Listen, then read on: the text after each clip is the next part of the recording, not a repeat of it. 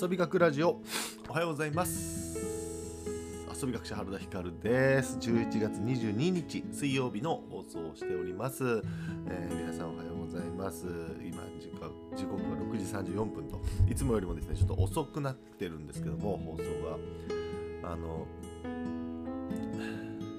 今さっき起きてねそうなんですよ、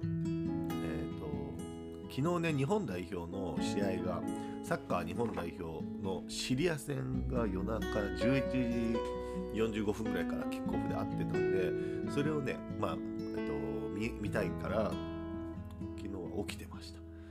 5-0で勝ってるところまでは見ててもう最後眠くなっちゃって寝ちゃったんで5 0何何対何だったんだろうな最終的に。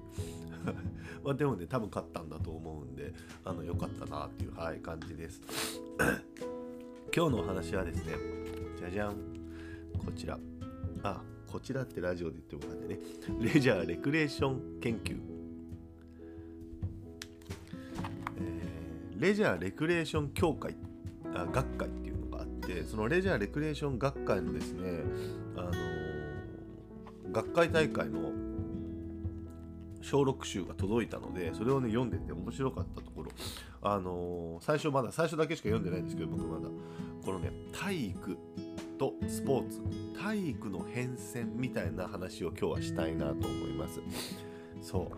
あのねレジャーレクレーション学会っていうのに僕も加入したんですよ。入会させていただいて、えーいずれね、えっと遊び学者として学会発表とかをするときにこういうレジャーレクレーション学会っていうのがどういう発表してるのか、まあ、僕の発表が合うのかみたいなのですねのを調べたかったから、えっと一応入会させていただいてで今年はね学会大会ちょっと仕事があって行けなかったんですけど、まあ、小6だけいただいて。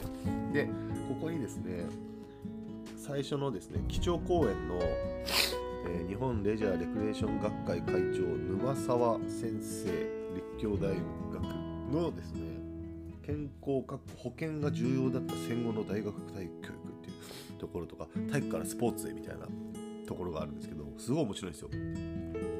というのもね戦後日本でこの体育っていう学校の体育っていうのはかっこ保険が始まったんだけど保険が重要だった。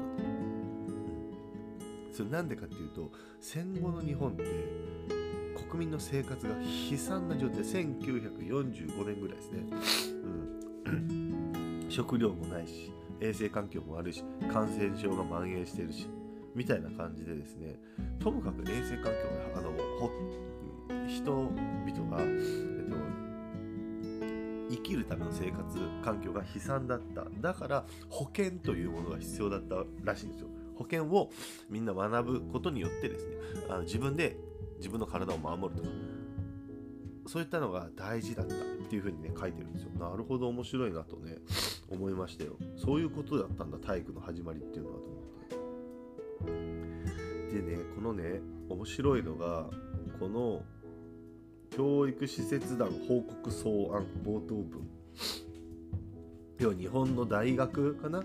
大学の教育で体育を入れようっていうふうに言っている。これああくまで大学の話です。大学教育で体育を入れないとみたいな話になっているところで日本においては体育は国家的教育政策と関連して学校においてのみその機能を果たすという考え方は避けねばならない。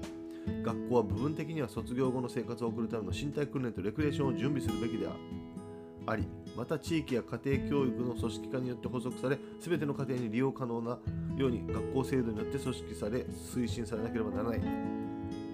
要は学校の体育っていうのは学校体育だけの文化を育んで学校体育だけで終わらせるんじゃなくて卒業した後使える身体機能の向上そしてレクリエーションスポーツを楽しむとかねそういった文脈が書いてあるんですよそれが大事だよってそうやった方がいいよ。って、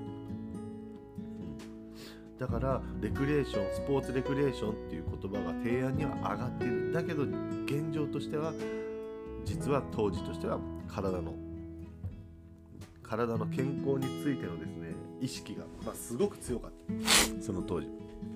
みんな人はすぐ死ぬし 劣悪な環境だし。ということでレクリエーションっていう部分の内容が大幅に大学体育には反映されなかったというね流れがこの日本であるらしいですよ。でねすごい面白いのがえっ、と日本の大学教育における体育の大きな変化が起こったのは1990年代なんですよ。最近じゃない？だって今2023年2020年代ですよ今。ってことは1990年代というと30年前なんだ。つまり僕は生まれてるんですよ。そう。僕らが生まれてるぐらいの期間でようやく日本の大学教育における体育っていうものが大きな変化が起こってるんですよ。でそれはサッカーが、え、野球とかゴルフとかと同じようにサッカーがプロ化されたとかそういった流れも受けてカリキュラムが大幅に変更されてるんですよ。でで2003年です2003年。もうこれ2000年代だから20年ちょうど20年前だね。ちょうど20年前。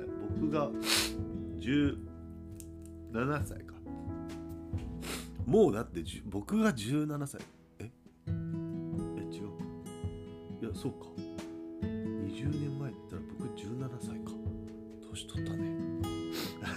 そう僕が17歳の時だからもうもはや僕が大学入るぐらいの時だね。2003年にようやく早稲田大学が人間科学部っていうのをスポーツ科学部というふうに移行させて体育関係のカリキュラムを独立させた学科学部として体育の学部っていうのを作ったでそれが保健体育教員養成の目的ではないスポーツを学ぶ学部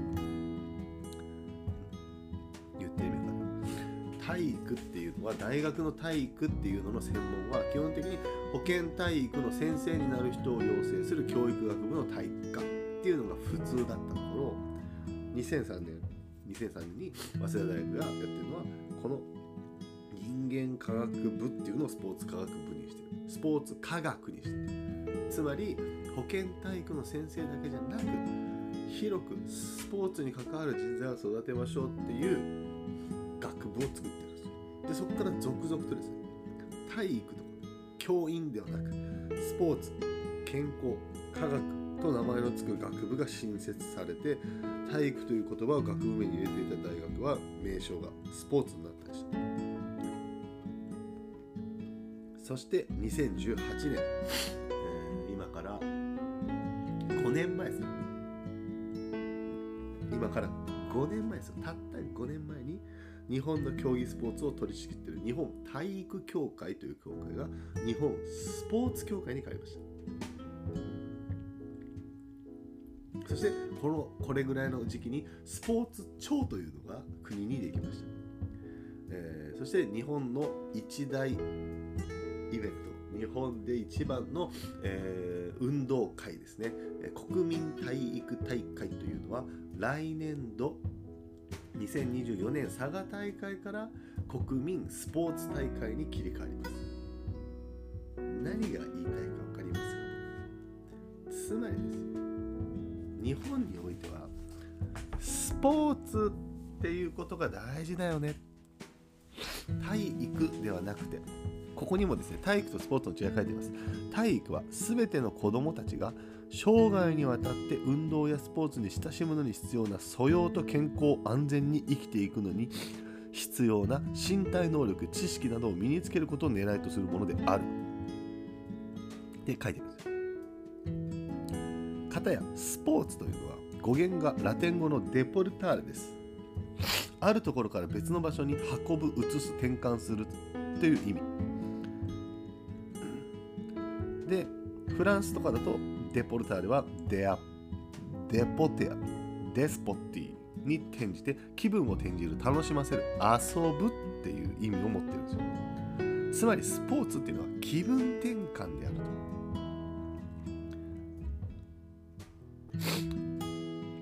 スポーツと体育は違うものなんですよ。体育はより健康のため安全のために育成する身体機能を向上させるとか知識を植えるとかそういう教育にある。体育。教育の育ですからね。そう。でスポーツっていうのは気分転換。日常から離れて気分を変える。楽しむ。遊ぶ。そういったのがスポーツなんですよ。でで体育とスポーツっていうのは実はもう今なんですよ。この日本では。来年国体っていうのが国スポになる5年前にようやく日本体育協会は日本スポーツ協会になった。